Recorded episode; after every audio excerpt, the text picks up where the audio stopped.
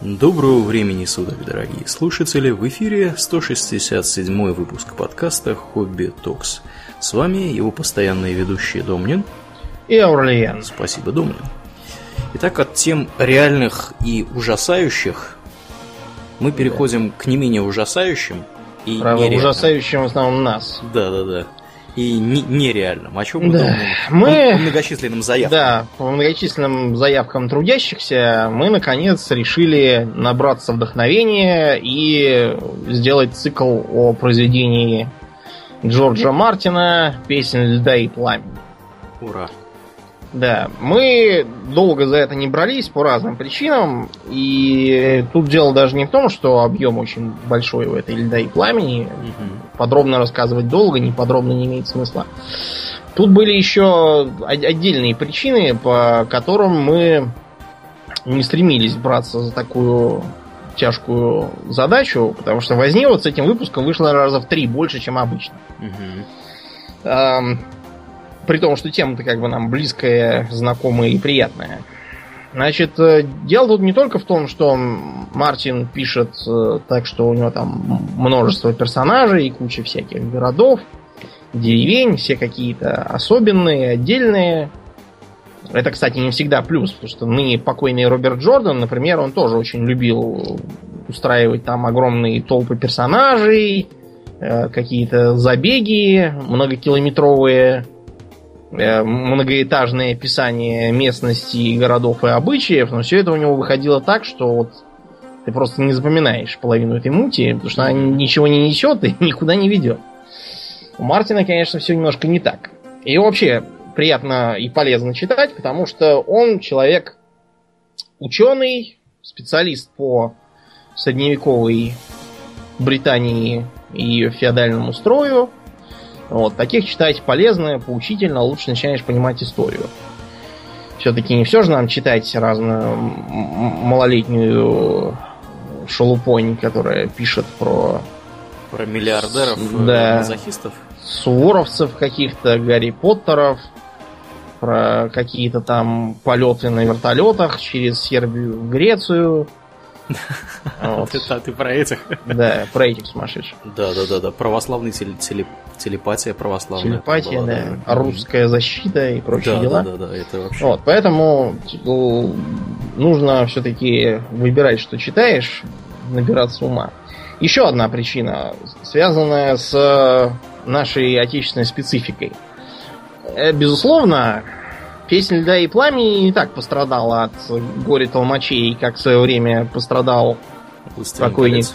Фрэнк Герберт, ну, А, и Герберт самых ужасных, да, Ну да, Герберт это было просто что-то. Это э, вот э, там была, например, ярко выражена эта проблема с именами и фамилиями. Как вот только бедных Атрейдесов там не обозвали. Атрейдисами, Атридисами, почему-то какими-то атрейдами и даже внезапно атрейдерами. Что, что это такое за атрейдеры? Может, они трейдеры на валютной бирже, я уж не знаю. Вот, и разных там милых подробностей, типа в углу морщинистого рта старухи блеснула улыбка, э, повесить здесь ключи была завершающая определенность, в середине спальни герцога стоял клозет, то есть, видимо, герцог в СИЗО сидел, потому что только там клозеты стоят рядом со спальными местами и так далее. И не так, конечно, ужасно, как вышло с «Властелином колец», от которого многочисленные товарищи вроде Кистяковского и Муравьева тоже отделали. Э, Хочется, чтобы энты были онтами, пожалуйста. Видимо, онты, потому что они занимаются онтологией какой-нибудь. Э, Хочется, чтобы привратника в Бриле звали не Гарри, а Горри. Хе, пожалуйста. Э, Глорфиндейла превращаем во Всеславура, потому что вот чего-то там какой-то припадок случился. Э, Переводить имена. Вот. Если А- Арагорн Хайкинг, то какой там верховный король, как у англосаксов, кстати, это титул их. Вот. Пусть он будет великий князь. Царь и великий князь Азъесн. Мгм. А Теоден пусть будет конунг. конунг. Да, пусть садится на драккар, надевает рогатый шлем и плывет там. Гребет по степи. Да, а уж про то, что хоббиты все почему-то стали приобретать идиотские фамилии, типа Перегрин Туг сделался Перегрин Кролл. Ну, просто вот потому что. Потому что вот потому. Чего-то там в башке щелкнуло. Да, вот, и... Почему бы и нет, да. Вот. Безусловно, э, не так сильно пострадал от толмачей, но тем не менее. Э, тут было два переводчика официальных у нас. Там был какой-то мужик, и еще а, он первую книгу переводил, только потом его почему-то уволили, видимо, и вместо этого взяли другую. Э, как вам сказать, вот тут опять начинаются проблемы с э, именами, названиями и некоторыми другими вещами. Вот э, первый переводчик, например, он категорически не мог в буквосочетание, характерное для э, валерийских имен и фамилий. Эй. Почему-то он это Эй все время переделывал в Эйе какое-то. Угу. Вот, поэтому у него получался не Эйгон, а Эйгон. Дейенерис. Да, какая-то Дейенерис. Вот, вместо Дейнерис. Вот, и там вместо Рейгар, Рейегар какой-то неведомый. А, были... Эти, эти проблемы как раз исправили. Но вот другие с топонимами, видимо, посчитали, что люди уже привыкли, и мы получили, например, э, такое замечательное название, как Бобровый утес, на котором живут ланнистеры. Это Кастерли Рок. Значит, э, Кастерли это фамилия такая была, вот, которая, видимо, происходит от э, слова кастер, каструм, то есть замок. Как вот в Британии современной, сколько топонимов, там ланкастеры всякие. Честеры. Честеры, да, всякие манчестеры. Винчестеры. Да. И Винчестер. Это все вот старые римские замки. И даже Лейстер даже тоже про это. Потому что он как бы Лейчестер. Да, только там куча букв не произносится. Да, страшно сказать, есть еще такой Вустер. Угу. Так вот он пишется как Ворчестер. И угу. тоже тоже из той же оперы. Да. Ну, в общем, э, мы, конечно, понимаем, что это фэнтези, может быть, что там и бобровый утес, и рыбий лес, и лягушечьи пески, и кротовые моря там, может быть, все. Там, мало ли, какие-то горные бобры живут. Угу. Но все-таки надо хоть какой-то здравый смысл подключать к э, переводу. Хотя бы думать, не идиотизм ли у меня получается. Вторая проблема с именами. Э, дело в том, что Мартин, стараясь делать, с одной стороны, фэнтези, чтобы там избегать анакосмизмов, поэтому он, например, избегает имени Кристофер. Угу. Христофор по-нашему. Да. Потому что это означает несущий Христа.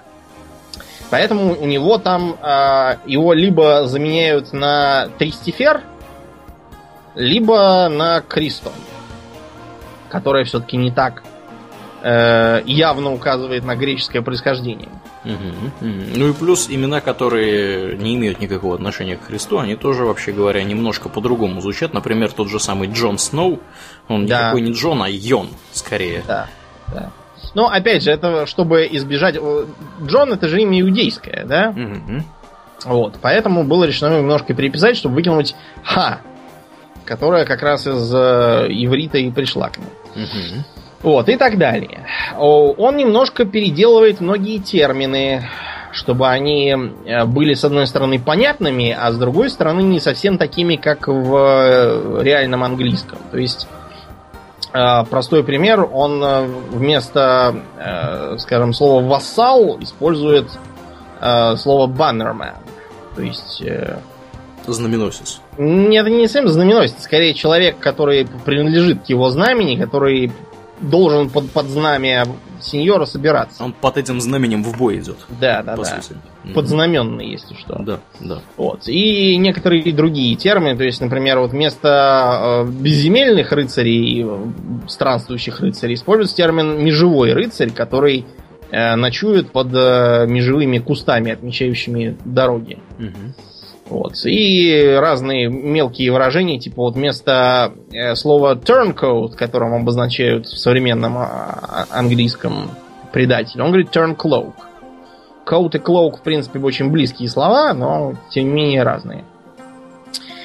А, это тоже есть. Но при переводе имен у переводчиков почему-то начались какие-то припадки амнезии, видимо, они стали забывать, с какого языка переводят.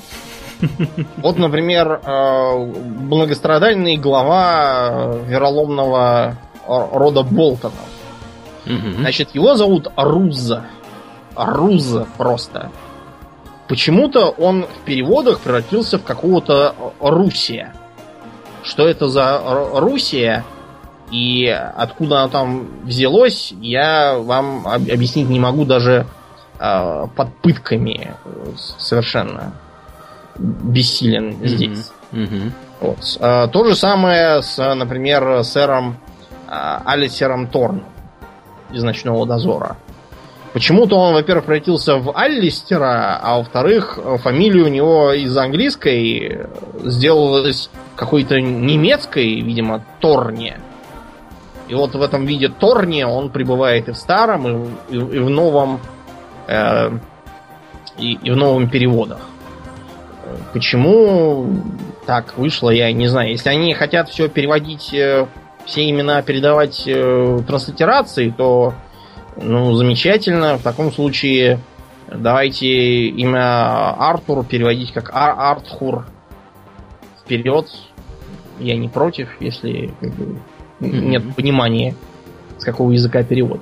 Поэтому мы тут, э, может быть, не вполне привычно нашим слушателям, которые читали книжки и смотрели сериал в переводе, будем говорить, потому что мы читали и смотрели, соответственно, оригинал. Угу. В переводах мы совершенно не нуждаемся, вот поэтому... Как мы обычно, мы... собственно, и стараемся делать. Да, мы будем случаях. стараться пояснять, но кое-что там можем упустить, так что заранее извиняемся, если что-то будет непонятно. Угу. Кроме того, заранее говорим, что все-все-все-все-все описать мы не можем, несмотря на то, что мы обложились э, справочниками, в частности, вот этим вот э, официальным путеводителем по миру льда и пламени четвертого издания. Все-все-все-все а, вместить нельзя. Мы поэтому постараемся вам рассказать в двух, я надеюсь, что двух. У нас просто тенденция, когда мы замышляем два выпуска, они почему-то разрастают за трех каждый раз. Да, а иногда и больше. Да, мы постараемся в этом выпуске вам рассказать о краткой истории мира, о наиболее интересных регионах и о бытие, общественном устройстве и верованиях аборигенов мира. Ну, э, давай про мир поговорим. Вот давай. сколько в мире крупных континентов? Ну, по большому счету, наверное, два. Да, по большому счету два. Хотя вообще официально считается, что четыре. Вот. Но э, как я не очень понимаю, где они взяли четыре, вот я только три могу насчитать. Это Вестерос на западе, это Эссос на востоке и Саториос на юге. Еще Ультас, я так подозреваю, они считают, который на юго-востоке. На крайнем А, да, да, да, но он потому что практически за пределами официальной карты, поэтому, видимо, он угу. как-то неинтересен нам. А, как и подобает всякому приличному историку, Мартин описал под видом вымышленных стран вполне реальные исторические державы, народы, регионы, общественные формации. Угу. Вот, и совместил их все в довольно причудливую комбинацию. Давай сразу, сразу такой вопрос. Есть ли русские в этой вселенной? Ну, Или славяне какие-нибудь? Как-то вот я не знаю, мне кажется, нету русских и славян. То есть у него получилось, скажем так, э, Западная Европа и немножко Азии. Да, и немножко вот Ближнего Востока всякого. Да, и Есть, правда, и дальний даже, да. Угу, угу. Есть Йити и Ленг, где живут, правда, на азиатов не очень похожие люди, но кое-какие детали они показывают. Угу, угу. Центром произведений является в основном континент Вестерос, который, собственно, отображает Западную Европу. Это Британия, это Франция, там часть Германии, угу. часть Испании, кстати, и Северной Италии тоже. Плюс есть от Скандинавии и Восточной Европы совершенно очевидные э, параллели. Угу. Э, Вестерос на данный момент еще по политическим причинам называется семью королевствами. Но вообще-то изначально этих королевств там не было. Поскольку первыми обитателями, судя по хроникам, были так называемые дети леса и великаны. Угу. Дети леса выглядели как такие низкорослые э, э, эльфа какие-то лесовички, немножко напоминающие по описанию, знаешь, кого вот этих вот э, соплеменников Ган Бури Гана из Властелина колец. Помнишь, которые на, на пеньки на такие похожие были?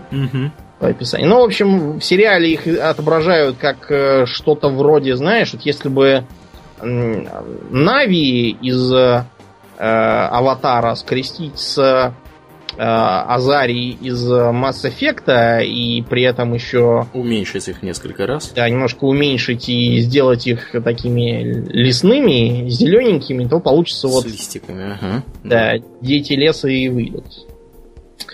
Дети леса э, исповедовали интересную религию старых богов, которая, в общем-то, по сути, никаких богов не предполагает, поскольку никаких Э, кодифицированных священных текстов, обрядов, э, храмов, э, молитв, ничего в этом деле нет. Есть только священные рощи, они же богорощи, в которых есть так называемые э, древолики. То есть э, деревья, на которых то ли вырезаны, то ли сами все вы, выросли ли, лица такие угу. на коре. Э, считается, что дети леса через эти лица могли видеть это называется зеленое видение, и, соответственно, те, кто им пользуется, это зеленовидцы. Зеленовидцы, кстати, изредка встречаются и среди современных обитателей Вестероса, в том числе одного из персонажей э, второй очереди, так сказать. Великаны же это, ну, такие большие, волосатые, бородатые мужики и бабы, э, которые приручали всяких северных животных, типа мамонтов и зубров с лосями крупными. Вот, которые, э, в общем, ничего, никакой цивилизации не построили и вообще как-то застряли в своем развитии. Это, видимо, такая отсылка к неандертальцам каким-то. Все изменилось для детей леса, когда э, из-за моря прибыли первые люди. Или перволюди. First men. Перволюди. Да. Э, разумеется, первыми эти люди были только в Вестеросе, потому что на Востоке уже успели процвести сразу несколько империй, вот, которые постепенно начали друг друга душить. Перволюди принесли с собой лошадей, а значит и пахоту, они принесли с собой обработку бронзы, а значит оружие, инструменты, в том числе топоры. Сочетание пахоты и топоров, что означает для леса? Ничего хорошего. Да, то, что его тут же начинают валить, э, выжигать и устраивать подсечно-огневое земледелие. Угу.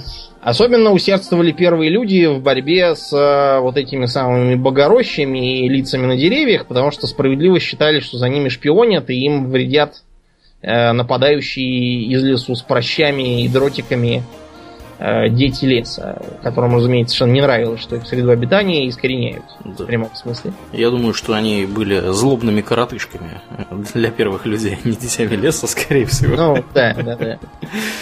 Не удивлюсь, если они их называли чурками, поскольку они такие, знаете, деревянные, с листиками. Да, да. А, борьба шла Э, по большей части в пользу людей, поскольку они были все-таки большими, сильными, с топорами. Э, и хотя у детей леса была всевозможная магия, с помощью которой они довольно здорово э, успели навредить перволюдям, их все-таки вытесняли все дальше, а лесов становилось все меньше. Так было вплоть до заключения пакта между двумя народами, по которому все леса, особенно богорощие, остались за детьми леса, а поля уже распаханные оставляли себе первые люди. Это было очень вовремя, потому что наступила так называемая долгая ночь. Э, судя по хроникам и легендам, считается, что наступила вот прям непроглядная тьма, и люди успевали родиться, жениться и помереть, в том числе, не увидев больше солнечного света. А что же они ели, мне вопрос такой. Да, вот поэтому современные для э, книжного, так сказать, периода э, ученые отвергают такую прямо радикальную трактовку этой долгой ночи и считают, что, скорее всего, дело было просто в э, чем-то типа малого ледникового периода. То есть э, периода похолодания, то такого же, как, например, был э, во время краха Западной Римской империи. Когда э, оледенение Скандинавии, Шотландии, Э, и Северной Европы вынудило многие народы искать поживы в других местах. Поэтому, например, пикты из Шотландии тут же побежали на юг и стали нападать на оставленную римлянами Британию. То же самое стали делать саксы из э, Южной Дании и современной Северной Германии. Вот. А, то есть совершенно историчный такой. Готы, кстати говоря, тоже в да, числе. Да, да. Оттуда же которые приезжали. потом разделились на Остготов, Вестготов, и часть из них даже в Крыму некоторое время обитала, Оказал. да. пока они не объединились с другими товарищами, которые немножко вторглись в Европу, да. Да, ну, в общем, да, это такая была достаточно... достаточно суровая слож... пора. Суровая пора, сложная, сложный период в истории. И даже дело не только в том, что наступил холод и плохой климат, а в том, что с севера поперли некие иные что это вообще за иные такие, блин? Зомби? Ну, вот, судя по тому, что сообщает сам Мартин, это по задумке нечто типа сидов из кельтского фольклора. То есть э, такой дивный народ. Mm-hmm. Только ледяной в данном случае. Они с такой бледной синеватой кожей, с синими глазами, несут холод, любят снег и мороз, э, и вот, э, пользуются всякими ледяными орудиями, потому что не любят, э, например, вулканическое стекло, обсидиан. Угу. Отсылка, опять же, к сидам, которые терпеть не могут холодное железо. Поэтому пользуются всякими волшебными деревянными каменными мечами, которые рубят не хуже остальных. Нашествие этих самых иных несло с собой вроде как еще большее похолодание. Рассказывают, что они ехали на ледяных пауках размером с корову, э, на мертвых лошадях и черт знает на чем еще. Пытались истребить э, всю жизнь на земле и так далее и тому подобное. Э, некий последний герой сумел переломить ход сражений и вышибить иных обратно на север в земли вечной зимы. Нам сообщаются, как, как, как это удалось ему? Э, сообщаются, только каждый, каждый, так сказать, кулик э, хвалит свое болото. Сообщает все совершенно разное. Например, по популярной в последние времена версии ашайцев, а именно религии Верлора, последним героем был местный э, Азор Ахай, который был вооружен пылающим мечом э, и убил этим мечом свою любимую жену и таким образом э, сумел распалить такое пламя, которое выгнало всех иных обратно в Арктику.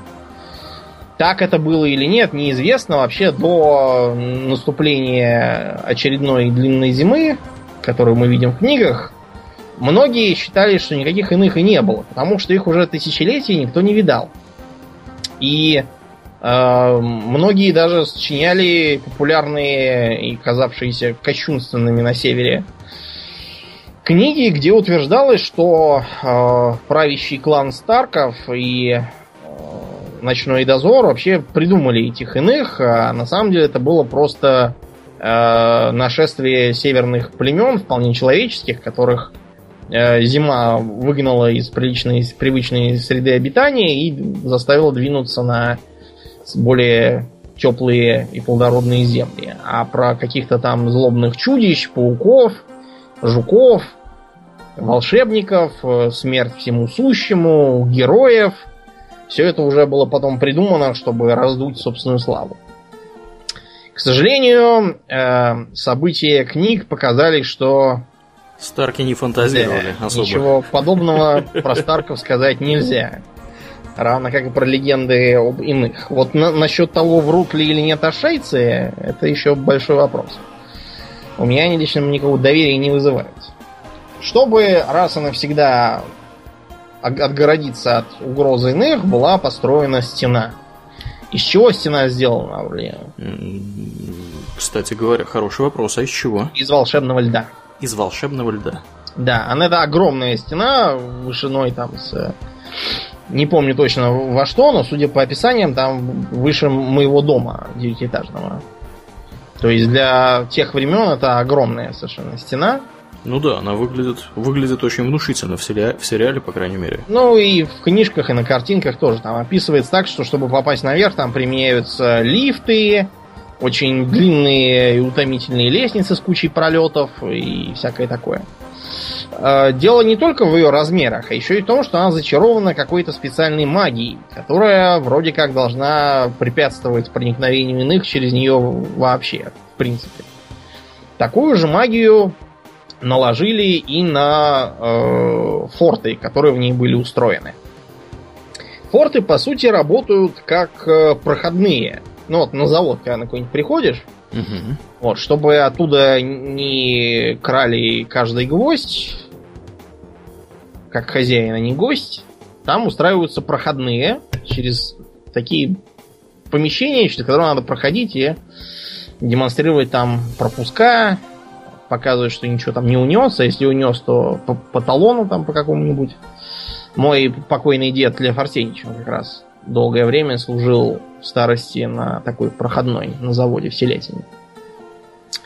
Я к нему любил ходить и есть с ним тушенку с плитки.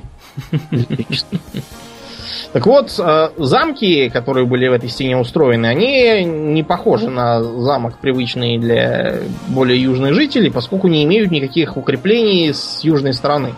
Потому что они как бы и не нужны там. Они встроены в эту самую стену, э, имеют ворота, причем ворота не открываются просто так ключом, а зачастую открываются только на специальные слова, которые разучивают абсолютно все служащие на стене, Ночь сгущается, начинается мой дозор. Ну, на который сейчас в интернете понапридумывали всяких э, пародий, типа Ночь сгущается и наступает мой дожор. Я возьму себе только то, что осталось в холодильнике и так далее. Вот. А для того, чтобы постоянно эту стену обеспечивать личным составом, было создано специальное духовно-рыцарское, можно сказать, братство «Ночной дозор» который э, вступали пожизненно, э, принимали на себя такие полумонашеские обеты, вообще все списано на самом деле с рыцарских орденов времен завоевания Святой Земли. Они должны были неусыпно наблюдать за стеной, а кроме того вести активную разведку. Э, в дозор поначалу считалось почетным вступать э, отпрыском благородных фамилий, вот. Но со временем он начал хереть, поскольку бесконечно ждать нападения с севера нельзя. Вот, и он сейчас представляет собой нечто вроде штрафбата с э, всякими политическими изгнанниками и просто теми, кому некуда было податься. Подробнее мы вам расскажем в следующем выпуске, но вот пока что там все устроено так. И мы вам должны сказать, что эта стена тоже не выдумана Мартином, а взята из британской истории. Угу. С какой стены она списана уже? Это Адрианов вал. Да, Адрианов вал, а также Антонинов вал, менее известный и ну хуже сохранившийся, я так да, понял. Который севернее. Ты будешь да. смеяться, но в игре, э, в игре я уже заговариваюсь, э, у Мартина, вообще-то говоря, тоже есть Антонинов вал, точнее, предполагался быть. Дело в том, что один из э, первых королей, э, в частности, даже не первых королей, а Ирис II Таргариен в юности порывался построить новую стену на сто лиг севернее – предыдущий, mm-hmm. но в итоге так и не построил. Так что, в общем-то, параллели вполне себе очевидны. Да, да. Эта стена в истории должна была оборонять Британию подконтрольную римлянам от нападений пиктов с севера. Угу. И некоторое время обороняла, пока не запустила, пикты пролезли на юг и всех там убили. Да. Вот. А, первые люди жили, не тужили, переняли веру детей леса и тоже стали поклоняться богорощам и деревьям. Вот, потому что религия такая, знаете, простая. Она, в общем, э, содержит в себе только общие такие моральные принципы в стиле не убей, не укради. Э, среди особо тяжких грехов, что старая вера считает? Во-первых, угу. это нарушение закона гостеприимства, во-вторых, это братоубийство и вообще убийство близких родственников. Из-за чего те, кто следует этой традиции, они просто фантастически, на наш взгляд, равнодушно относятся к всяким подлянкам со стороны братьев Свати, э, за которые любой другой бы уже давно платился головой. Кроме того, запрещают строго инцест, но, для, видимо, для малочисленных детей леса это было принципиально, потому что иначе они быстро бы выродились. И рабство. Рабство тоже категорически запрещается. Ну, в общем, все вот эти вот чек чекбоксы можно проставить. Да. Мы это все видели среди населения. Среди населения, да. И, и видели неприятности, которые случаются с теми, кто, да, да. кто все это делает.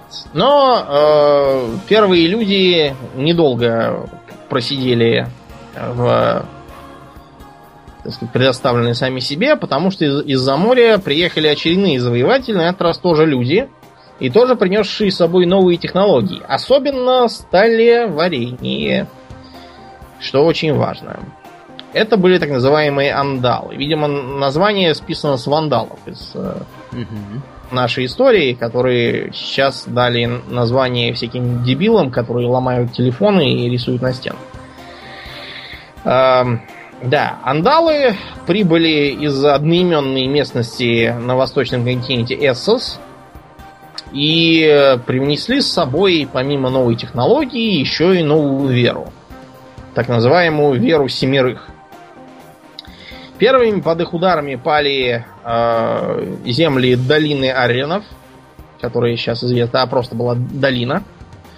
Э, оттуда они двинулись в э, регион рек и Риверлендс, и вот так прокатились по всему э, обитаемому Вестеросу, так сказать, э, сломив сопротивление и практически все старые династии выселив. Кроме неубиваемых Старков. Старки оказали отчаянное сопротивление. Вот, и в итоге, в общем, с ними более или менее замирились. Как-то как вот так вот. Заключили с ними всякие династические э, союзы. Мгм. Вот, и заполонили, в общем, почти все, кроме южного региона Дорна, потому что он был и далеко, и жарко там, и непривычно. Вот как-то они до туда так, так и не доехали. Вот. И э, мало, эм, скажем так, мало давления было на железные острова. Э, безусловно, э, в конечном итоге ан- андалы их завоевали, но все-таки про э, проникновение их культуры было гораздо ниже. Из-за этого как север, так и Дорн и Железные острова до сих пор остаются культурно весьма самобытными регионами. А, давай поговорим немножко про эту самую веру семерых. Что там за боги в этой вере на вскидку вспоминаются? Там, там, мне кажется, практически все э, роли Да, важные э, в жизни средневекового человека поучаствовали. Кузнец Да. там есть, по-моему, еще кто-то. есть, есть кузнец и многие кто. Главным считается как бы отец.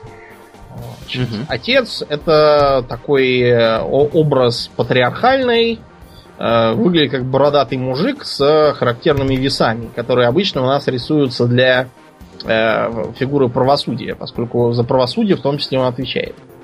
То есть это в том числе бог правителей. Есть мать, которая э, является одним из образов женских. Она про материнство, детей, милосердие, э, плодородие, плодовитость, любовь и разное другое.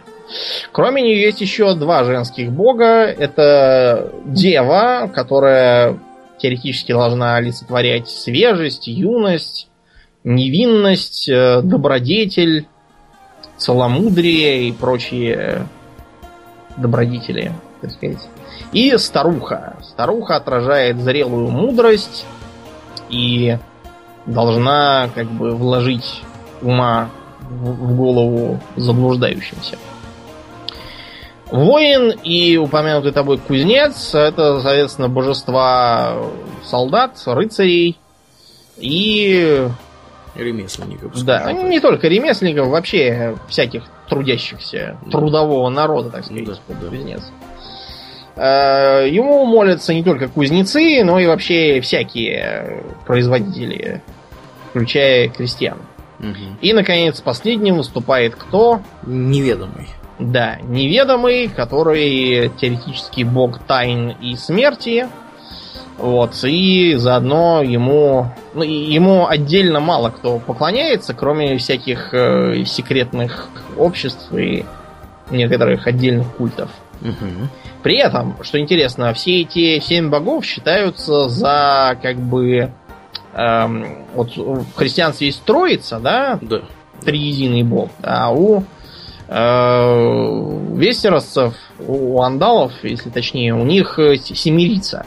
Mm-hmm. То есть у них на самом деле Бог как бы один, но несет в себе вот эти вот семь аспектов. Которые, кстати, гораздо более понятны, чем вот эта вот идея с Отцом, Сыном и Святым, Святым Духом. Я до сих пор никак не могу воткнуть, что олицетворяет Святой Дух. И для чего он вообще нужен. Да, не знаю, не могу ответить. Тоже понятия не имею. Вот эти вот э, семь богов, э, в виде статуи, изображений, витражей и мозаик присутствуют в так называемых септах. Септа это местная церковь. Э, я так подозреваю, что септа обозначает буквально семь. И корень какой-то вот этот вот а, а, а, от латинского или какого там для семи. Угу, угу. Служат там септаны, а также некоторые другие э, служители, например, там есть такие вот э, как это, священницы, что ли. Просто и по-русски трудно, трудно сказать, чтобы священницы и церковь не путались друг с другом. Вот. Э, в общем, они почему называются тоже септа. Септа, в смысле, женщина сеп, септон. По, по виду это такие довольно типичные христианские священники в, в таких мантиях или рясах. Э, в, в зависимости от направленности личных воззрений, а также богатства священника, это может быть как рубище и латиница, так и пышные одеяния, как у всяких там епископов. Слышал, что э, немецкого этого епископа и епископа Гламура вышибли с должности. У них был такой епископ? Да, в Германии был такой Bishop of Bling, то есть гламурный епископ, такой mm-hmm. сравнительно молодой еще, рассекал на всяких родстерах, строил себе дворцы, носил нам какие-то золотые цепи.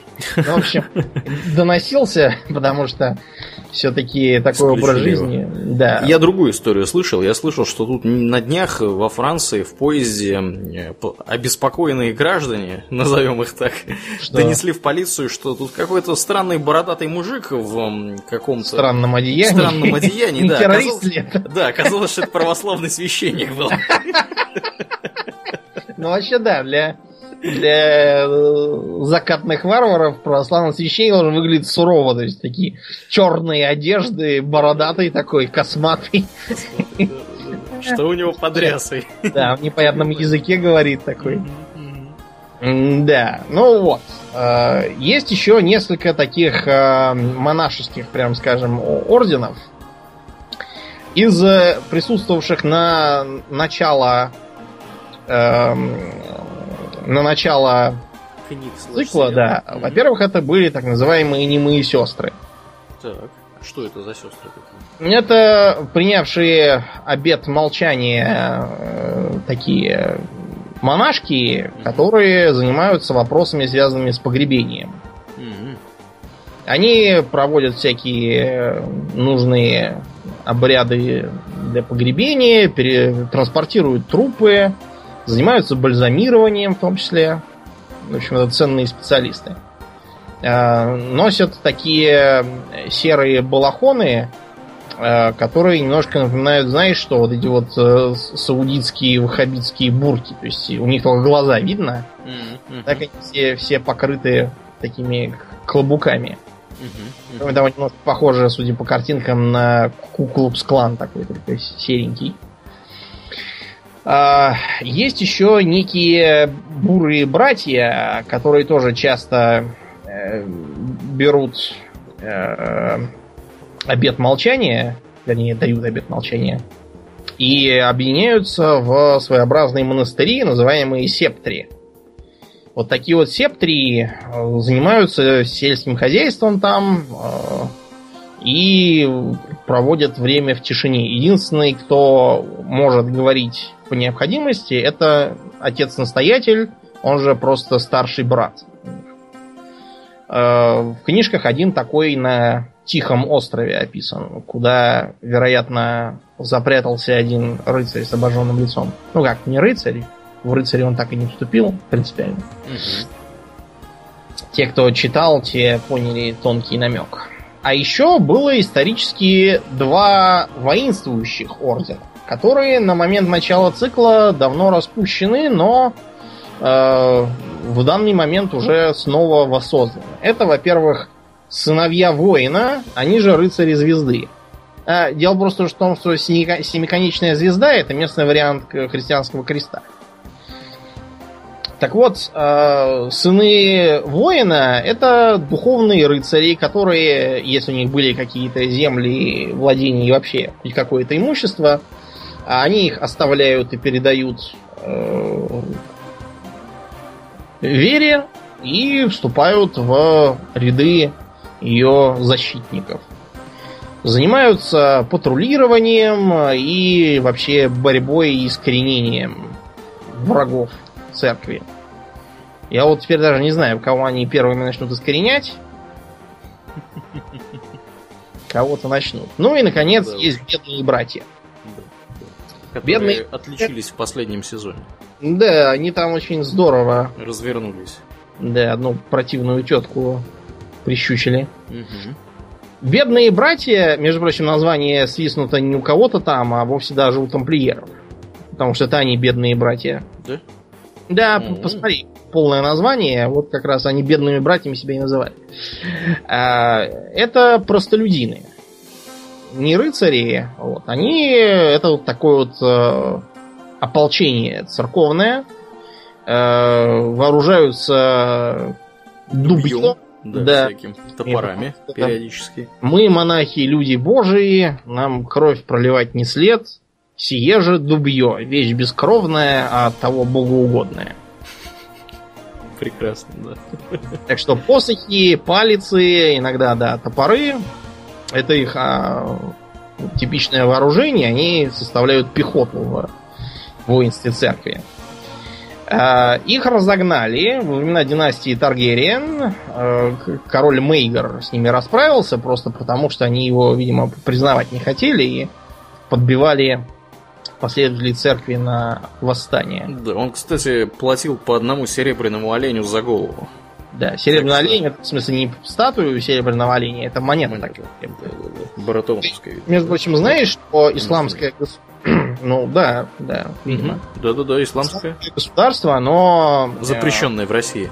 Да, запрещенное в России. Меня уже запарило это говорить. Все и так знают, что оно запрещенное. Я каждый раз Короче говоря, это самое псевдогосударство, а да. оно развело э, свою денежную систему э, в э, том ключе, что, мол, у них золотые динары, серебряные какие-то там дирхемы, еще какие-то медные монеты. Я уж не помню. Мне кажется, они много играли в World of Warcraft или да, во что-то такое. И в Турции они все это чеканили, действительно, из золота. В общем, но, в общем, одна монетка, она там, по-моему, тысячи четыре должна стоить. Она, нет, даже больше. Чего, 8 тысяч рублей. А, рублей? Одна, одна золотая монетка, так что вы, вы поняли, насколько трудно таким расплачиваться. Да, это да. да. Вот. Э, три, это... три металлические системы это вообще, конечно, да. это, я не а. знаю. Они вообще вменяемые люди или нет? Ну, в принципе, ответ, вопрос риторический, но даже с этой точки зрения они абсолютно невменяемые, потому что даже биметаллические системы на протяжении истории в конечном итоге свелись к моно. Да. да, все стали платить серебром, потому что, mm. да, Неудобно просто. Неудобно просто, да, иметь много разных металлов. Да, так что да, по, по оленю за голову и всех перебили охотники. Да, постепенно. Но есть на Весте Руси еще одна традиционная религия. Это вера в утонувшего бога. Угу. Где, где угу. такую веру исповедуют? На Железных островах. Да, Железные острова это очень суровое э, место, небольшой архипелаг угу. у западного побережья с суровым климатом, каменистой почвой, которая, в общем, совершенно не предполагает занятие плодо, плодо, плодо, плодотворным земледелием, да. да, и, и вообще сельским хозяйством, там, скотоводством. А других ресурсов тоже там не то чтобы густо, так что э, жители э, живут по викингскому такому пути, занимаются тем, что нападают, грабят, Соседи в основном. Соседи, да. И поэтому у них такая чисто морская культура, а следовательно, и бог у них тоже морской. Угу. Значит, считается, что э, морской бог живет под водой рядом с островами где-то э, и противостоит злому с точки зрения викингов богу ветра. Потому что ветер для них это шторм, а в шторм плавать опасно. В общем, э, он э, своими атрибутами несет, разумеется, воду, соль, потому что море, и камень, потому что острова железные именно сделаны из камня. Это он, по мнению жителей Железных островов, их воздвиг из пучины. Значит, после этого он их туда поселил и э, сказал, что их предназначением являются грабежи, похищения, убийства, э, нападения на прибрежных обитателей, э, создание своих королевств и прославление всех этих мероприятий в э, песнях. Ну, то есть все, все то же самое, что и у викингов, только еще и застрявшие на одном месте, потому что христианские.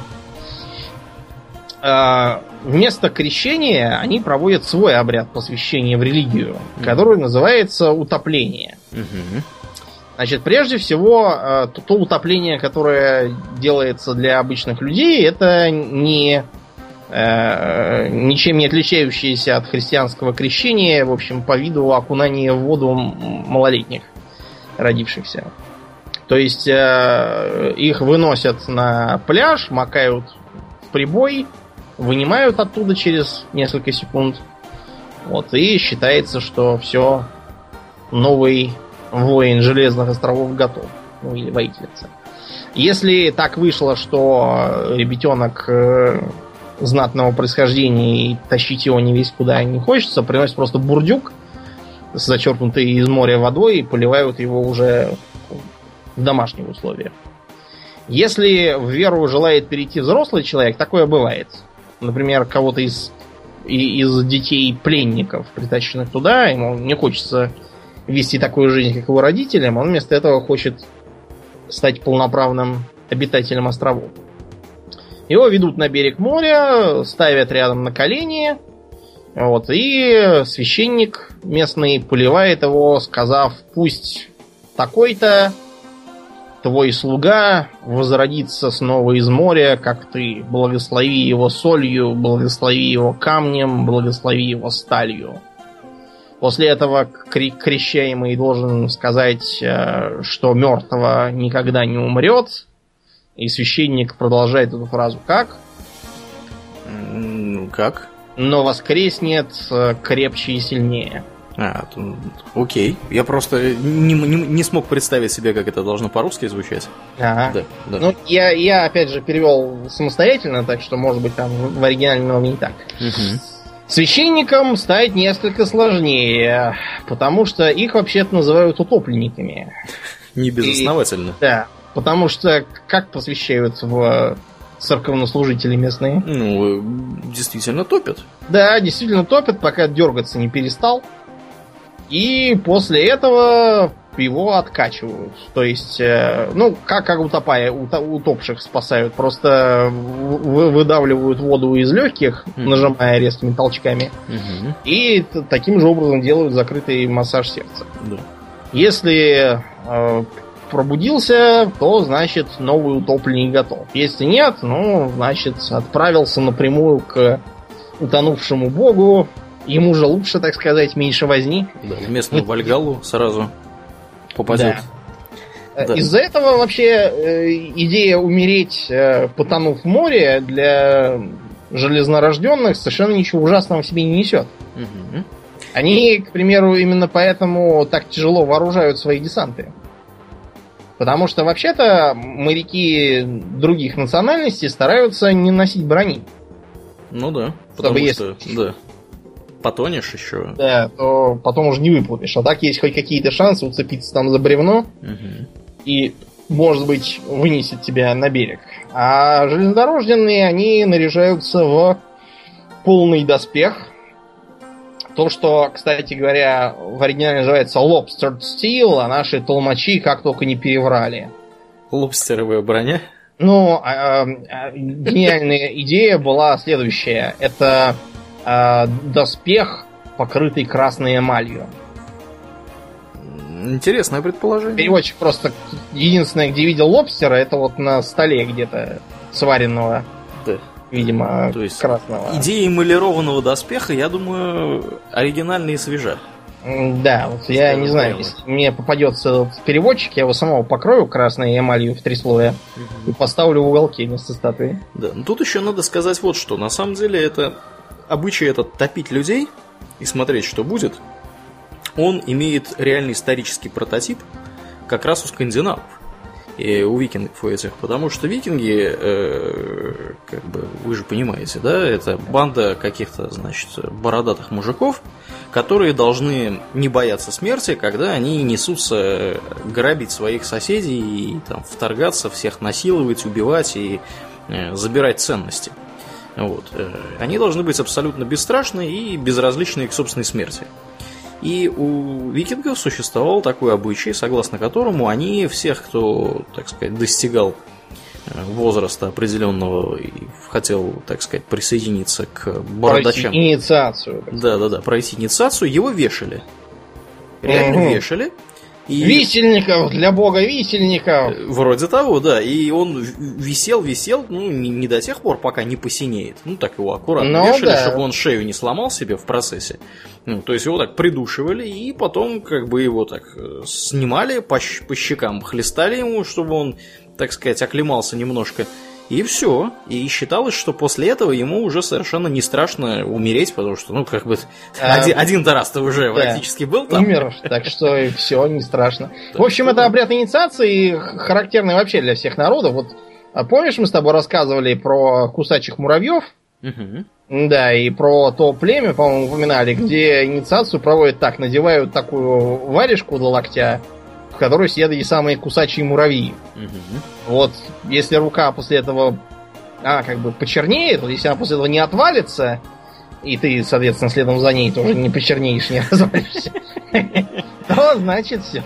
Тебя уже вряд ли чем-то можно... Да, да, добро пожаловать в клуб, да? Да, на этом же основана знаменитая шутка про то, что кто в армии служил, тот в цирке не смеется. Да, да. Это, в общем, да, я как, как вспомню вот это вот, когда строй дергался из-за того, что комары кусались. В общем, нам надо было стоять и как бы и повторять э, «пей мою кровь комар». Вы поняли, Очень да. поучительный да. опыт для жизни. А, между прочим, ты знаешь, что в христианской церкви, особенно православной, да мона, а, считается, что младенец, который слишком крупный, чтобы поместиться в маленькую купельку, его погружают поэтому не совсем, а поливают просто сверху по голове. Да, да, да, да. Да. Так вот, таких называют обливанцами, и считается, что они, что над ними демоны имеют больше власти, потому что их не совсем макали, а голова оставалась не поехать. Значит, значит, я один из них, потому что я помню, как меня крестили в возрасте 4 или 5 лет. Ну, вот 6, меня тогда. Тоже поливали по голове, а это же у нас же, у нас же как все делается, да, в нашем государстве. У нас же мы сперва будем, как бы говорить, одно, думать потом одно, потом совершенно другое, другое. Все, все старое выкинули, То есть там вот эти 72 года, да, выкинули их вообще к ядрене фени, давайте теперь всех крестить, все теперь с крестами будут ходить. Вот, потом еще что-нибудь придумают, там, я не знаю, с каким-нибудь там какими-нибудь еще хренями будем ходить, семи конечными mm. кристаллами или звездами, вот. Как я некоторые... уж, честно говоря, не знаю, чем будем ходить. Я надеюсь только, что мы не будем ходить такими же идиотами, как в «Детях против волшебников». Если будет что-то другое, то я уже согласен сразу. Да, более ксенофобского произведения я не видел вообще.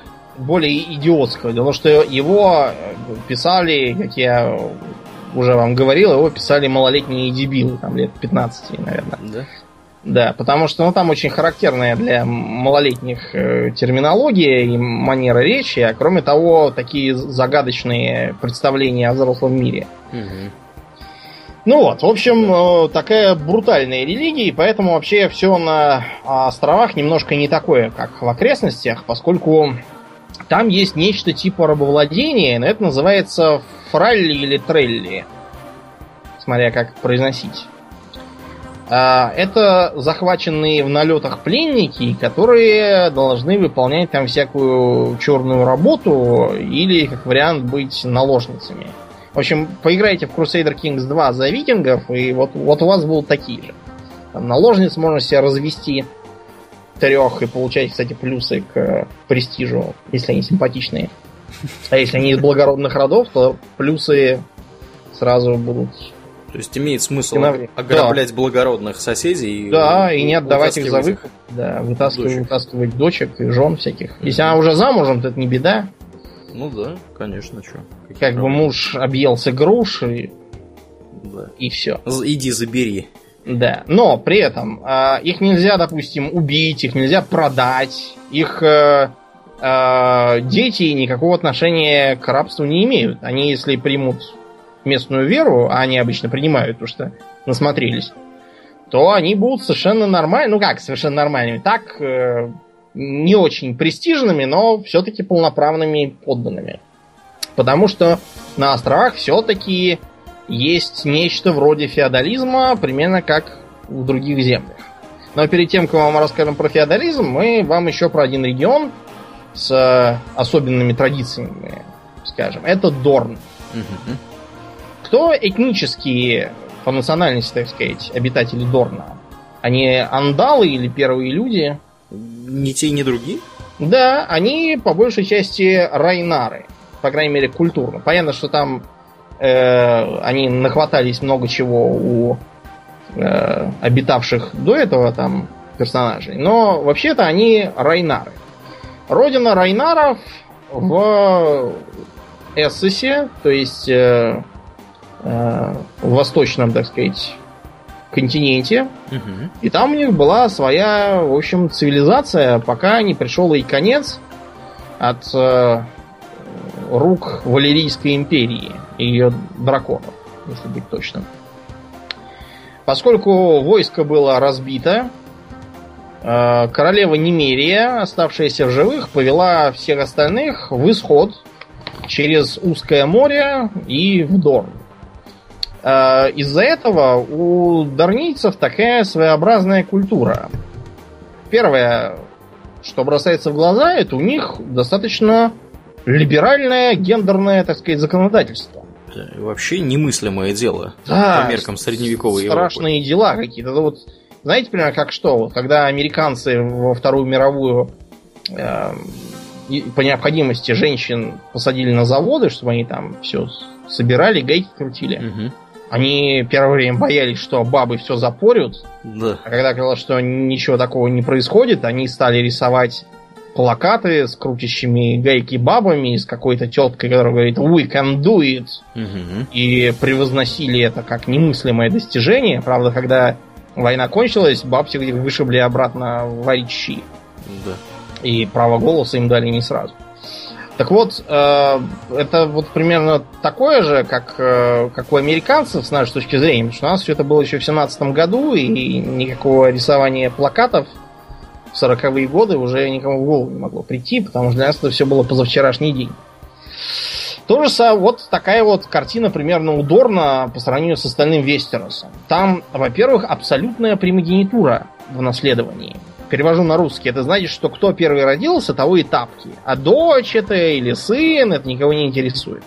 Если дочь, значит все, будет править дочь.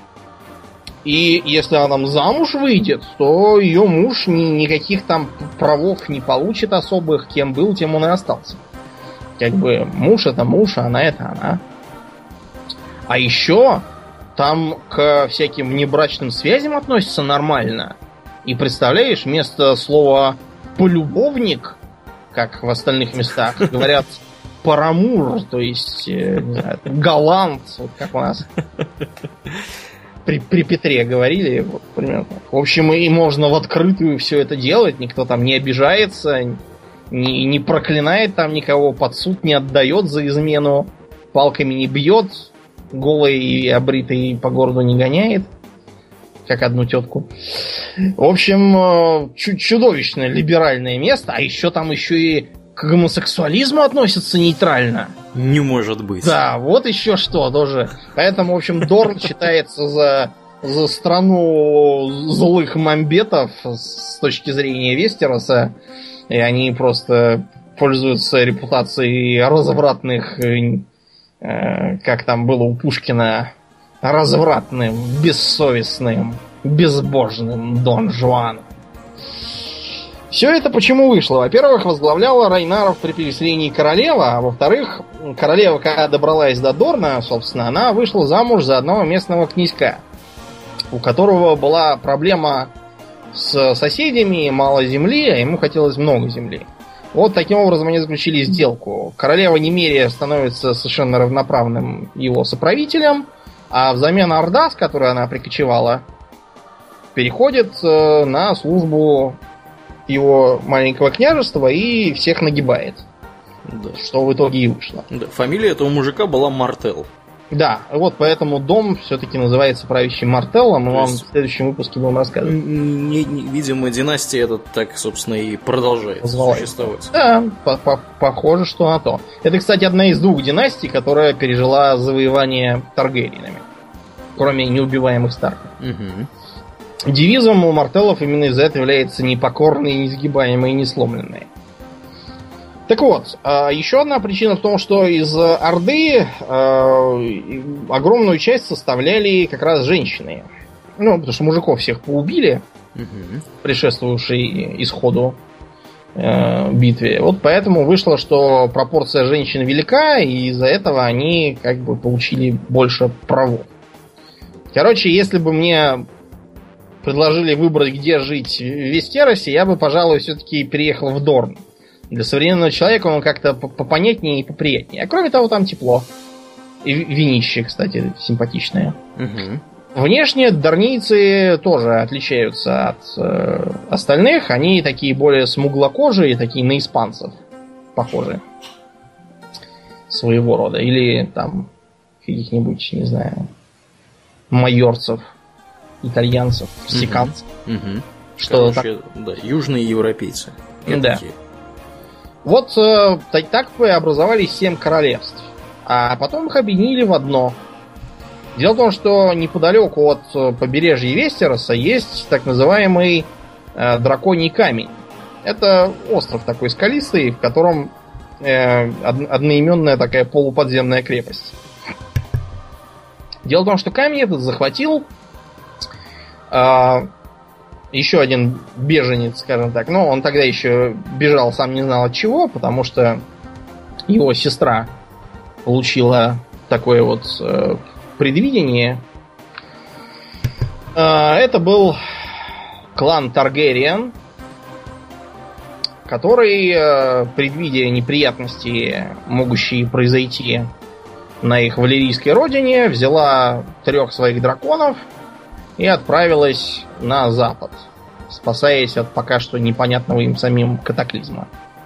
Основателем династии считается Эйгон Завоеватель, э, тонко намекающий на герцога Гийома Ублюдка, известного нам как Вильгельм Завоеватель английский. Угу. И его двух сестер Везенью и Рейнис, которые попутно еще и его жены. Дело в том, что странно. Да, у Таргериенов у них остались некоторые валерийские привычки, хотя они в целом переняли э, веру семи богов в итоге, потому что, так сказать, если хочешь править кроликами, то носи длинные уши. Но вот э, э, идею того, что они должны сохранять свою кровь неразбавленной, она у них принимает такие, знаете, не очень э, допустимые даже с современных либеральных точек зрения э, формы, как и инцест. Причем инцест совершенно официальный, э, когда принцы женились на своих же сестрах-принцессах, и, и очень повезло, если это были двоюродные сестры. Да, да. А, кошмар. И это, кстати говоря, тоже является не высосанным из пальца, а вполне себе реальным фактом из истории же... средневековой Европы. Да, и не только Европы, и не только средневековой. Угу. Потому что вообще-то основную часть черпают из зороастрийской традиции монархии, сасанитского, например, Ирана и предшествующих. Угу. Те, кто, например, играл в Crusader Kings старые, опять же, они могут там попробовать поиграть за зороастрийцев, персов, и обнаружить, что у них э, религия дает такой трейд, как Divine Blood, которая сильно снижает э, вероятность рождения мутантов от близкородственных браков. И как бы, как бы намекается, что Если наиболее подходящей сестрой, женой для наследника является его же сестра, то к черту правила. То есть, в принципе, все остальные тоже так могут делать, но кончается это обычно печально. А вот у э, зарастрийцев персов у них можно так прекрасно жить и в итоге объединить страну и стать саушьянтом. Mm-hmm. Да. Занятно. Ну а потом в феодальной Европе что с инцестом было? Расскажи нам. Ну, это был полный порядок. Все женились на всех, и действительно и среди кузенов, и э, двоюродных, то бишь. Кузен это же двоюродный, да, у нас да. называем? Двоюродный. Ну, вообще в английском есть еще казан, который просто означает родственника. Помнишь, в Дюне использовался в таком виде? Mm, mm-hmm, mm-hmm. Да, у них там разные степени близости эти кузены. И э, это вполне было в порядке вещей. Все вот эти вот замечательные европейские монархии, которые посыпались после Первой мировой войны, они все были там, помнишь, как мы говорили? Да. Братец Ники против... против... Дж- братца Джорджи. Да, да. Да, и братца Вилли да. бесконечных. Я... Между прочим, угу. и у греков тоже был какой-то братец, тоже немец. И они даже подумали, может нам все-таки за немцев вписаться. Да, да, да, да. Была такая мысля. А все почему? Потому что правила наследования требуют, чтобы невеста была равнородной. Да. Равнородная означает тоже из правящего дома. Ну где же только правящих домов-то взять? Да, Это пока была раздробленная это самая священная Римская империя, и каждая паршивая деревня считалась за герцогство. Это там, да, маркграфство или герцогство. И поэтому немцы-то и пролезли повсюду, mm-hmm. потому что были самыми главными кандидатами. А потом Германия объединилась, и, в общем, к счастью, на этом монархии закончились, поэтому mm-hmm. все женятся на Кейт Миддлтон там на каких-то и прочих Машах э, Ивановых. Mm-hmm. И это, в общем, хорошо и правильно, потому что количество а, разных мутантов, рождавшихся в правящих семьях, можно, например, вспомнить такого испанского монарха, на которого, которого кстати, эм, считают за, не знаю, первопричину всех бедствий, хотя он как раз был ни в чем не виноват абсолютно. К его предкам были вопросы. Это Карлос II околдованный. Он же зачарованный, он же одержимый. Э, это все, как вы понимаете, такие э, эвфемизмы, чтобы не сказать Карлос второй э, уродливый тупой мутант. Вот это как-то неловко для, для э, королевской особы, поэтому называли околдованным. Дело в том, что у э, нормального человека должно быть 32 разных предка в родословной в пяти поколениях. То есть отец, отец дед, прадед, прапрадед. А у этого кренделя было 10. И 32. Причем все восемь э, в четвертом поколении, то есть прадеды и прабабки, все прадеды и прабабки были от одной и той же Хуаны безумной мамаши. Мало того, что она сама все сумасшедшая, так они, они еще и все поголовно переженились инцестом. Да. С другой стороны, у некоего Чарльза Дарвина э, была жена, которая являлась по счастливому стечению обстоятельств, а может быть несчастливому, э, его двоюродной сестрой, вообще говоря, на минуточку. Вот. И у них было, по-моему, то ли 7, то ли 8 У них до хрена было детей, да. Да, и, в общем-то, все были вполне себе нормальные, адекватные люди. Но это если один раз жениться за сестре, то у нас и, и современный закон этого не запрещает, по крайней мере, у нас в России. Не-не-не, это... погоди, у нас в России, по-моему, на двоюродной сестре нельзя жениться. Можно. Можно? Ты в Можно. этом уверен? Сейчас, подожди. Да. Э, ну, немножко, да. Вот ты сказал, что должно быть 32 предка. Действительно так и есть. Э, кузены скажем так, четвероюродные братья и сестры уже находятся достаточно далеко в своем, так сказать, генеалогическом древе, если нет возможности их как-то вот объединить через родственников более близких, да, угу. я не знаю, каких-нибудь общих бабок, дедок и так далее, вот четвероюродные уже вне опасности практически везде. Дело в том, что проверяли на зверухах, на разных, на обезьянах, там, на каких-то прочих более других животных. И выяснилось, что животные, вообще говоря, когда размножаются, они, во-первых, пытаются максимизировать количество генов, переданных ими самими, а во вторую очередь количество, через kin selection так называемый, количество генов, которые передают их братья и сестры. Поэтому, скажем так, э, животное вполне может там вписаться и погибнуть за там, двух своих братьев, потому что два брата это примерно то же самое, что вот, вот это вот самое погибшее животное, да? То есть у них это вот вполне себе арифметика логичная на уровне э, практически любых живых организмов, более mm-hmm. или менее высокоразвитых.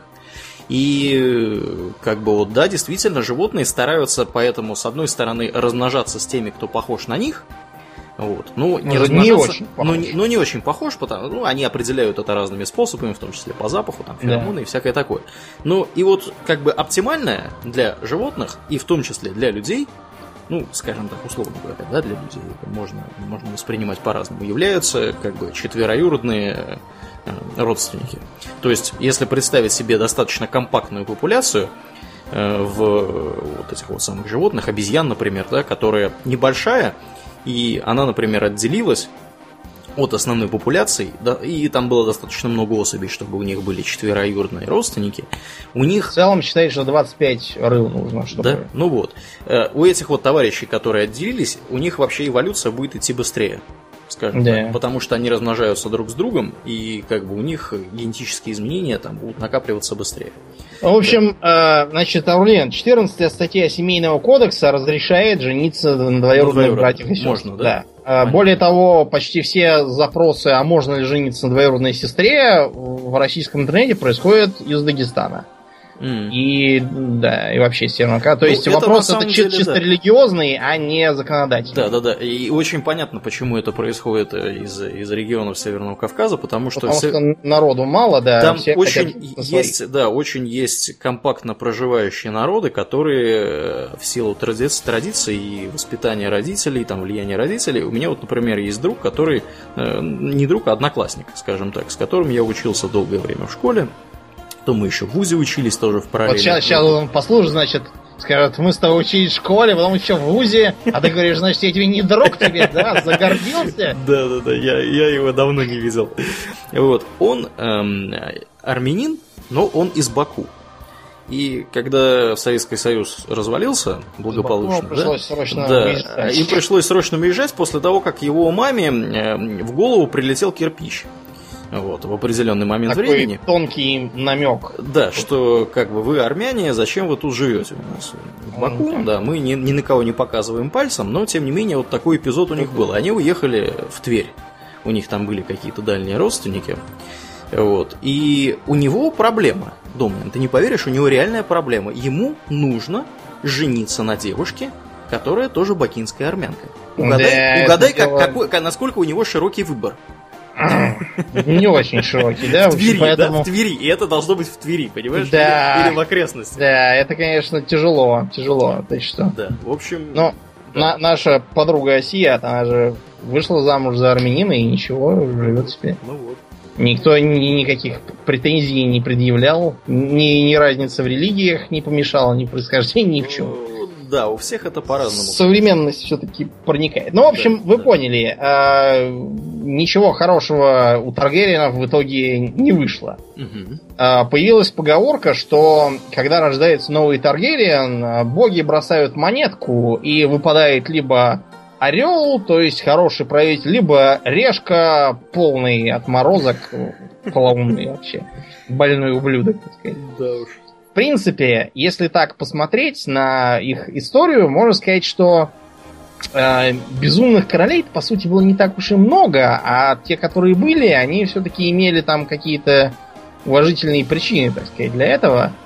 То есть там тяжелые всякие обстоятельства, которые подвигали на непопулярные меры, это, так сказать, еще большой вопрос, что у них там было с головой.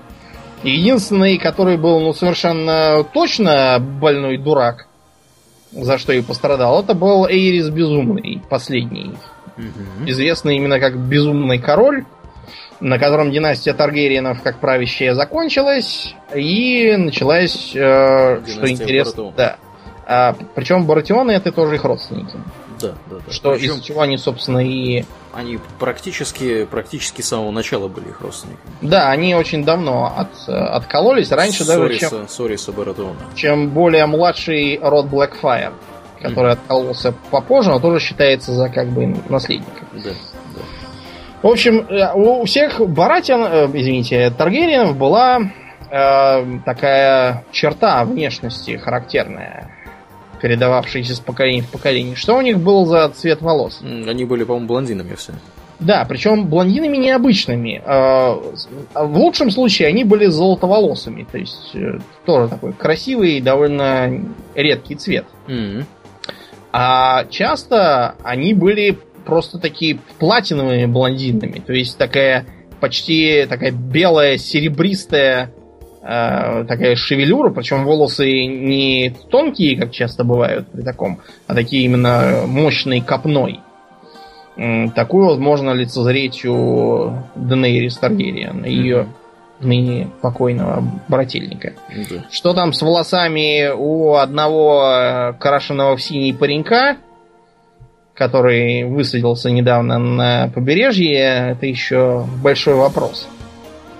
Что там у них? Да уж. Да уж. Вот. Да. Э, интересно, кстати, что у дома Ланнистеров тоже похожие волосы. Ну, не такие, конечно, но все равно. Угу. Ладно, Ланнистеров мы в следующий раз разберем. Э, давай поговорим про вот что. Про местный феодализм. Веру в огненного бога мы вынесем в следующий раз, потому что она все-таки пришлая. Угу. Как устроена вообще социальная структура и администрация в Вестеросе? Социальная структура там устроена здорово, в общем-то. Она немного напоминает феодальную лестницу средневековой Европы, но без всех этих глупых титулов. Да, то есть никаких баронов и графов вы там не найдете. Единственное исключение это правители Дорна себя называют до сих пор князьями и княгинями. Mm-hmm. Знаешь почему? Почему? А у них происхождение просто из таких городских республик где правителем часто был именно князь. Помнишь, гражданин Макиавелли написал одну книжку The Prince. Так. Вот он был как раз из э, таких городов итальянских, где правил часто именно принц, то есть князь, государь. Mm-hmm. Из-за этого дарницы вот так вот выделяются. Но наверху стоит король, он же High King, вот, но часто называют просто королем на железном троне. А что за железный трон, Аурлен? Не, не застудишь простату на таком? Я думаю, что вполне можно застудить. Если сидеть развалясь. Но сидеть да. развалясь на нем довольно трудно. А почему? Потому что он из мечей сделан. Да. Завоеванных а, товарищей. Может быть, э, просто там с металлом были проблемы, вот решили металлолом пустить на трон так сказать, макулатуру там сдавать, пустые бутылки. Не, не, ну это чего сим- символическое значение всех, кого мы тут победили. Вот Вот а почему бывает. тогда просто не, не расплавить их всех в, в бруски и выковать нормальный трон? А чтобы Которым... не расслаблял булки да, руководитель да, государства? буквально не расслаблял булки, потому что сидеть на этом троне трудно.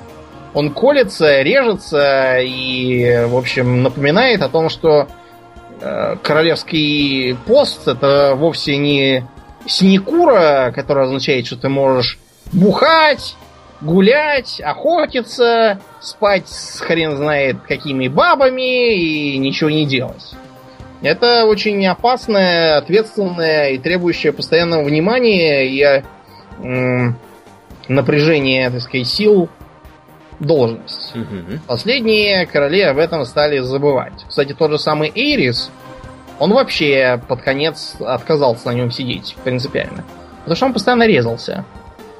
Э, видимо, потому что он судорожно дергался периодически, у него тик был какой-то. Наверное, да. Вот, он постоянно резался, из-за чего у него выработалась даже боязнь перед вообще острыми предметами, он перестал бриться, стричься и даже ногти стричь себе запрещал. Поэтому под конец он выглядел как Говард Хьюз, с которого, кстати, образ частью и заимствован. Такой заросший, отощавший, с выпущенными глазами мужик – с длин длиннющими когтями, которые уже начинают какие-то вензеля скрючиваться.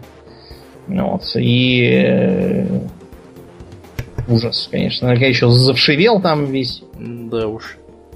В общем, король сидит на самом верху в крепости, венчающей город Королевская гавань, King's Landing. На самом деле это не совсем правильный перевод, потому что King's Landing означает, что туда прилетел на своих драконах э, Эйгон Завоеватель. Так что лендинг там скорее приземление, чем гавань, но да. поскольку такого термина раньше у нас не было, а лендинг как раз был, пришлось оставить как есть. Ну и кроме того, ты же знаешь, как это бывает, начинают переводить, а потом оказывается, что в какой-то третьей книге там, я не знаю... Объясняется, объясняется что все что не то. Да, да, объясняется, что Гарри Поттер назвал своего сына Альбус Злодиус. Да. Да. да. Было такое. Mm-hmm. И, и при этом э, гениальные новые издательства э, признало перевод Спивак за канонический. Так что привет вам, э, учительница самогонии. Да, да ладно. да, зачем, по-моему, Трелани, у которой совершенно обычная фамилия, если я не путаю, что, что она именно Трелани. Угу. Трелани это вообще типичная фамилия для мелкого э, помещика в Британии, что означает буквально э, хозяин трех лугов. Угу, угу. Э, вот. Логично, а, да. Почему-то непонятно почему. А, это, это не, не Трелани было. Нет, подожди, Трелани, да, да, написано. Треллани перевели как самогоний. Возможно, конечно, что-то перепутали, но никакого отношения к самогону эта прорицательница, по-моему, не имела. Перевозили ну, по смыслу, я думаю, она просто была странная, как будто бухала самогона много. И Интересная логика. А вот скажи мне, почему Батильду Бэкшот перевели как Батильда, э, извините, Жук-Пук? Нет, Может быть, Домнин. госпожа Спивак не понимает разницу между словами бэг и баг? Ну тогда и надо учиться в школу обратно идти, а не переводить книги. Нет комментариев, Домнин. В общем, да. Вы поняли, как все тяжело с фантазийными книгами современными. Да. Мы читаем в оригинале, а потом оказывается, что там такие да, вот да, жуткие да, названия. Жуткие названия. Жуткие. В общем, король правит из Королевской гавани. Ладно, уж будем так и быть пользоваться Э, официальной терминологии, чтобы никого не путать. Домнин, еще, еще более пример классный. Ходор. А что Хорошо, ход... что Ходора никак не перевели по-другому. Ходорковского? Ну, я не знаю. Аллопатически. Мы же узнали, что означает Ходор только, я не знаю, в конце пятого да, сезона. Да, да, да, да. да вот, вот, вот, вот пример. Вот, пожалуйста, вам пример. Ходор, почему он Хорошо, Ходор? что никто не догадался перевести. Да, а то бы перевели его как-нибудь, а я не знаю, Да. Я даже не знаю, как, как можно Ходор перевести. Гырг. Гырг например. А потом оказывается, что... Потом оказалось бы, да, неудобно совершенно. Дырж, дыржедвыр. Да. Дыржедвыр. О, двыр, да. Двыр, двыр должен быть, да-да-да. В общем, э, у короля есть свое правительство, которая состоит, так, так называемый small circle, то есть э, малый ближний круг, да, малый совет, там по-разному давать. Да.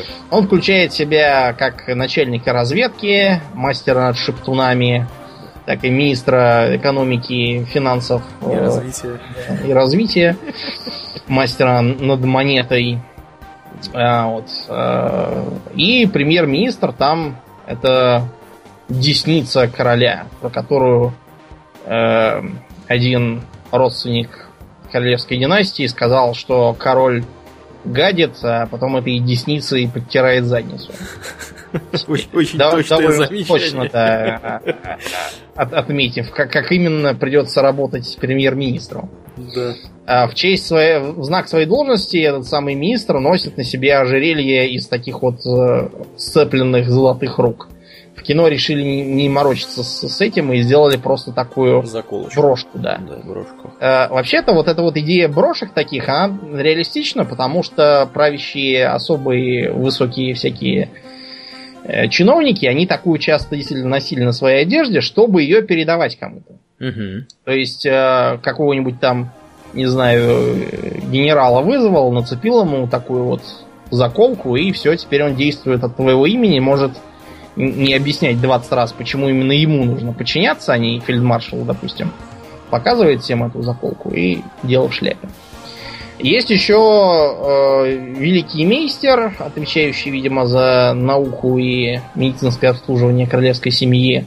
Великий Септон, возглавляющий церковь и периодически раздираемый на части да. голодными прихожанами. Да, то есть церковь срослась с государством. С государством, да, срослась, так сказать. Что, э, правда, она через некоторое время начала, так, срослась, что уже начала поверх государства нарастать. Да, да. Что Пришлось видно применять из, меры. Да, из, из э, из действий нового главы церкви, там видно, что уже скоро чуть ли не теократия везде будет. Ну, не а, везде, конечно. Ну, на подконтрольных да. территориях. Да, которые же заметно съежились по независящим от церкви причинам. Угу. Ниже э, идут лорды, правящие землями. Угу. То есть это, по сути, королевские наместники в регионах. На севере, в долине Арренов, на Железных островах пределе. То есть они правят территорией от имени короля. Да, они как бы и владеют по праву наследования, но при этом они являются вассалами короля. У этих лордов в подчинении идут другие лорды, владеющие замками на их землях. Э, иногда эти лорды являются родственниками правящей семье Верховного Лорда. Угу. Есть такой титул, как Лорд Парамаунт. Лорд Paramount буквально означает Верховный Лорд. Paramount, то есть э, самая высокая гора имеется в виду. Буквальный перевод слова выше гор. Так что Paramount Pictures, она как раз вот по этой причине имеет гору со звездочками на своем логотипе. В общем, э, лорды правят замками, иногда являются родственниками Верховному Лорду. Например, вот на севере есть такие Карстарки. Карстарки это просто старки, которым дали в управление Кархолд – и чтобы 20 раз не говорить Кархолдские Старки, сократили до Карстарки. Угу. Так и получилась вот новая фамилия. Ниже идут э, мелкие лорды, так называемые petty lords. А они уже могут давать землю своим рыцарям. И получаются земельные рыцари, landed knights. Рыцари-помещики. То, что вообще в Британии и Франции называли словом шатленд что означало рыцаря, который поставил свою башню там или усадьбу на земле, которую ему дал барон. При этом разница между лордом и рыцарем в том, что рыцарь не имеет никакой административной власти.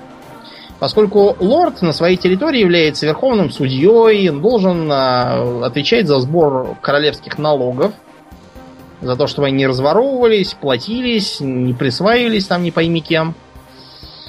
А, лорды берут а, доходы от предприятий на своей территории. Например, очень важным предприятием на севере, ну, я вообще в Вестеросе являются мельницы.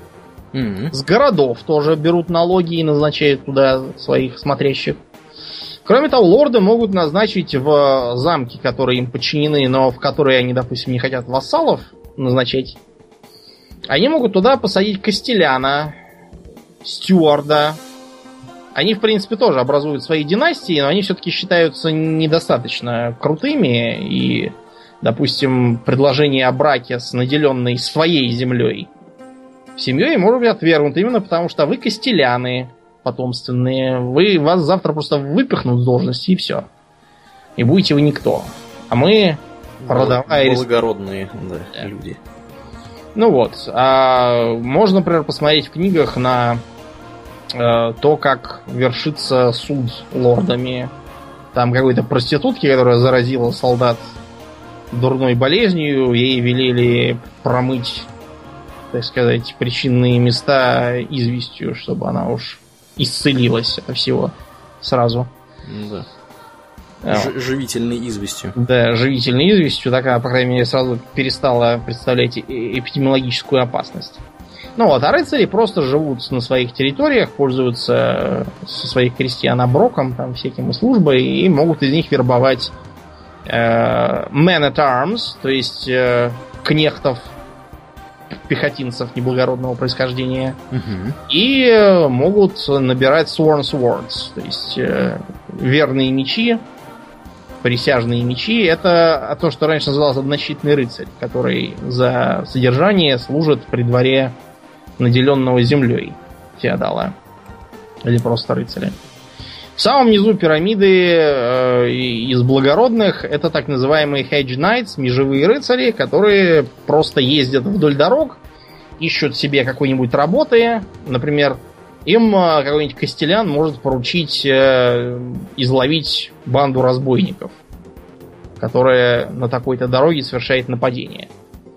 Справится хорошо, можно будет выдать ему награду, не справится, его не жалко. Другой такой же придет скоро. А, к сожалению, такая жизнь мало способствует правовому сознанию, Поэтому есть поговорка о том, что межевой рыцарь и рыцарь-разбойник это две стороны одного и того же меча. Поэтому многие от всех этих межевых рыцарей стали держаться подальше, по крайней мере, не встречаться с ними без свидетелей. А то так можно и быть прикопанным в этой самой меже. Да уж. Ничего хорошего, да. Ну, а дальше идет так называемый small folk. Вообще-то говоря, этот термин тоже придуманный, поскольку во всех словарях британских э, small folk называется маленький народец, то есть это такие гномики и феечки с крылышками. А здесь это имеется в виду простолюдины. А, простолюдины живут под властью местного лорда, должны выполнять в ее пользу повинности и платить всякие оброки. Смотря по местности, они могут сильно отличаться. Они находятся под его защитой, подлежат его суду и могут, опять же, друг на друга жаловаться этому самому лорду, он их должен разбирать по закону. Если он этого не разбирает, это теоретические нарушения.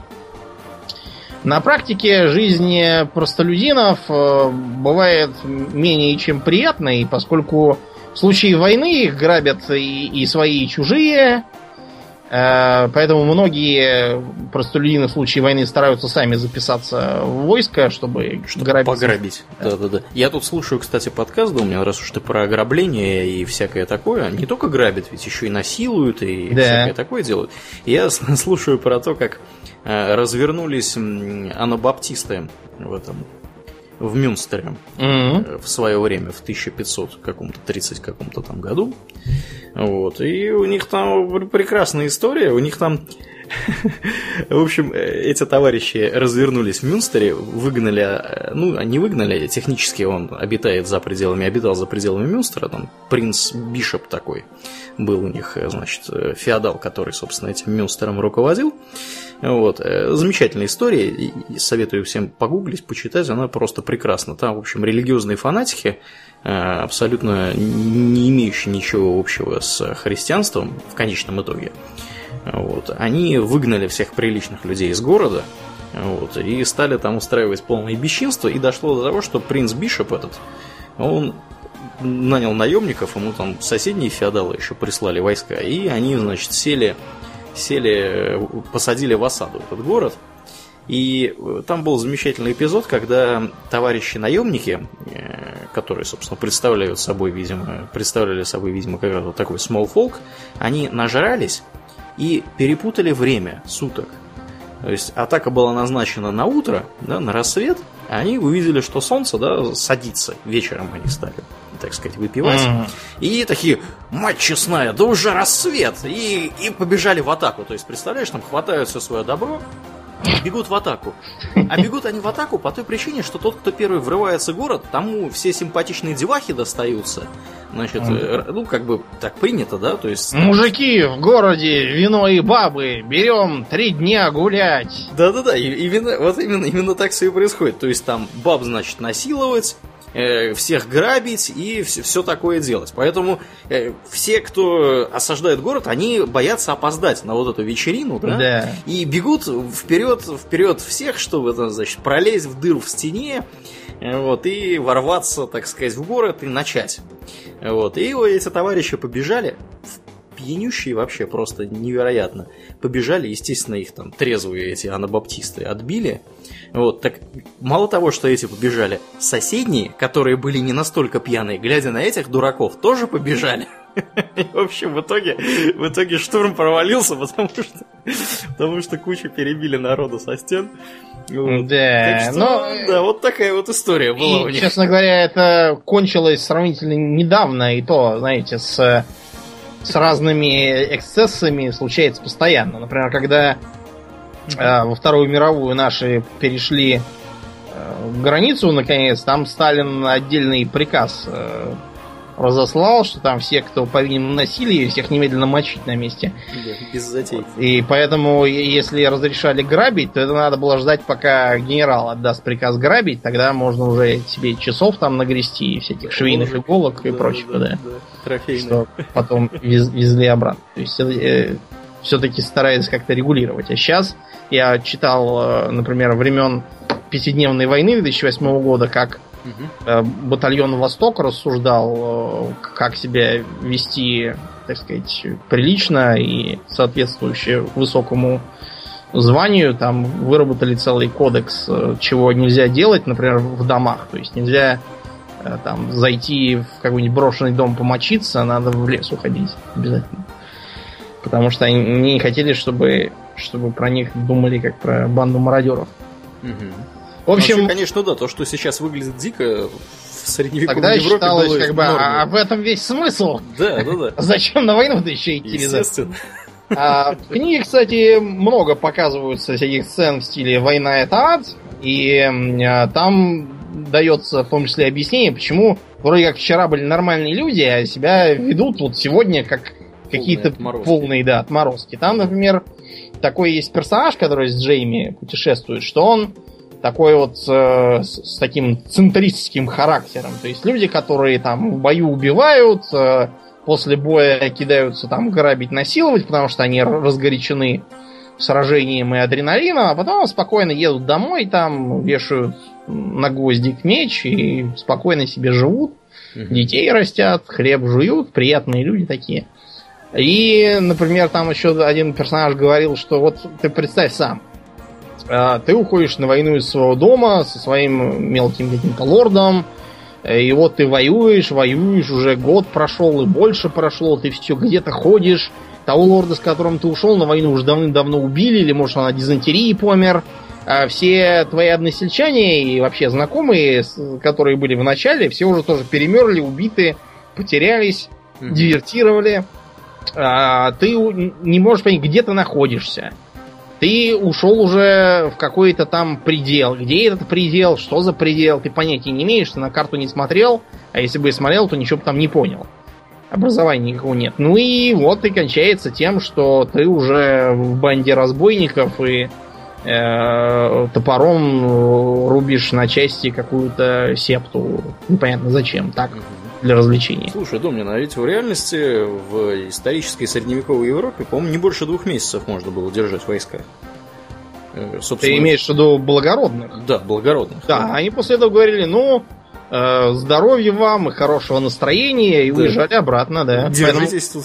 Войну старались проводить летом, а потом да. все расходились. Почему вот все эти столетние войны так долго велись? Потому что если бы они их вели постоянно, как сейчас, то все бы обошлось на несколько лет. Угу. А учитывая, что они собрались, провели битву, там провели осаду, разошлись, Да. По потом посев у них. Да. Сперва, точнее, посев, потом они едут воевать, а потом у них покос. Да. Причем все старались сделать так, чтобы побыстрее закончить там свою и бежать скорее нападать на соседа, который еще не закончил. Да, у которого еще покос. Дела.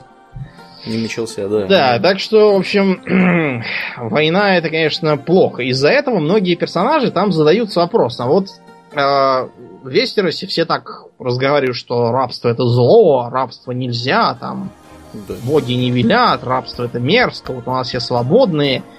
Но вот персонажи, которые побывали и там, и там, и где есть рабы, и где нет рабов, они иногда не могут понять, в чем разница-то. Что ты свободный крестьянин в Вестере, тебя завтра приедет какой-нибудь Григор Клигейн, топором тебе башку проломит. Или разрубит тебя пополам. Да, и что для него не трудно, и все. И сейчас твоя свобода, в общем, идет в ту же самую топку, что и у раба. Да уж, да уж. И большой разницы, по сути, и нету. Тебе могут таких же, же да, да. плетей. Угу. Вот, тебя теоретически нельзя убить, но опять же, как показывает практика, если приехал Григор Клигейн, то можно убить. И даже, скорее всего, убьют. Да, вообще. Вот такая вот э, типичная средневековая жизнь. За что мы любим Мартина? За, за то, что у нее нет там никаких э, благородных рыцарей. Ну, то есть они есть, просто их обычно всех убивают. Убивают вначале, да, сразу. А голову их на пику насаживают. Да, не успевают особо проявить свое благородство не по делу. Да. Вот. А всем рулят э, всякие беспринципные персонажи. Вот тебе, например, кто из персонажей таких условно отрицательных наиболее интересен? Я не могу сказать симпатичен, а вот именно интересен. Да, мне нравится Тавин Ланнистер. Угу, да. Он такой что, деловой что мужик. Да, мы про это потом тоже поговорим, но э, судя по книге, Тайвин Ланнистер, он изначально-то никакой не злой. Он просто смотрел на своего отца, который был, ну, слишком добрый. Прям скажем, он был лох. Вот, Лох Лохович, абсолютно.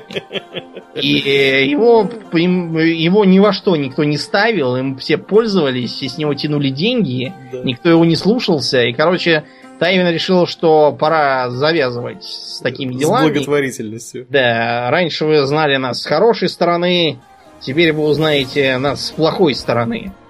Вот, поэтому он все, все делает в таком.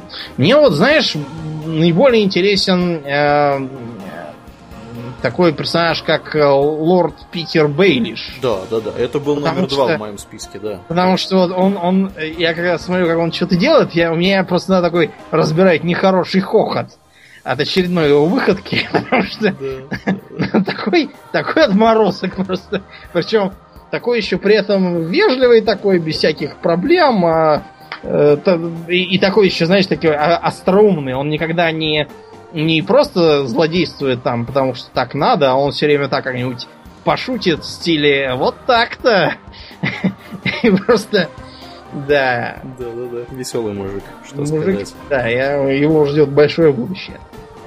Ну ладно, мы с вами сегодня разобрали Вестерос, мы поговорили о феодализме и регионах и реалиях. Мы в следующем выпуске с вами продолжим разговор описанием э, восточного континента, его многообразных населенных пунктов и государственных образований. Поговорим о вольных городах, о залибе работорговцев, о наследии Валерийской империи, угу. о, о новом Гисе, э, про Асшай, про кочевников дотракийцев поговорим, про летние острова и э, прочие интересные земли постараемся вам рассказать. А на сегодня достаточно. Да, и я надеюсь, что мы в следующий раз постараемся уложиться хотя час бы в 20. полтора часа. или, да, или это он 20. говорит для меня, если что. Ну, для такого дела, Орлен, это же, это же Игра Престолов, но ну, да, да, святое дело-то. Да, да. Так что ну, помонтируешь ладно. лишних 10 минут. Да, будем закругляться на сегодня. Я напоминаю, что вы слушали 167 выпуск подкаста Хобби Токс. А с вами были его постоянные ведущие Домнин и Аурлиен. Спасибо, Домнин. Всего хорошего, друзья. Пока.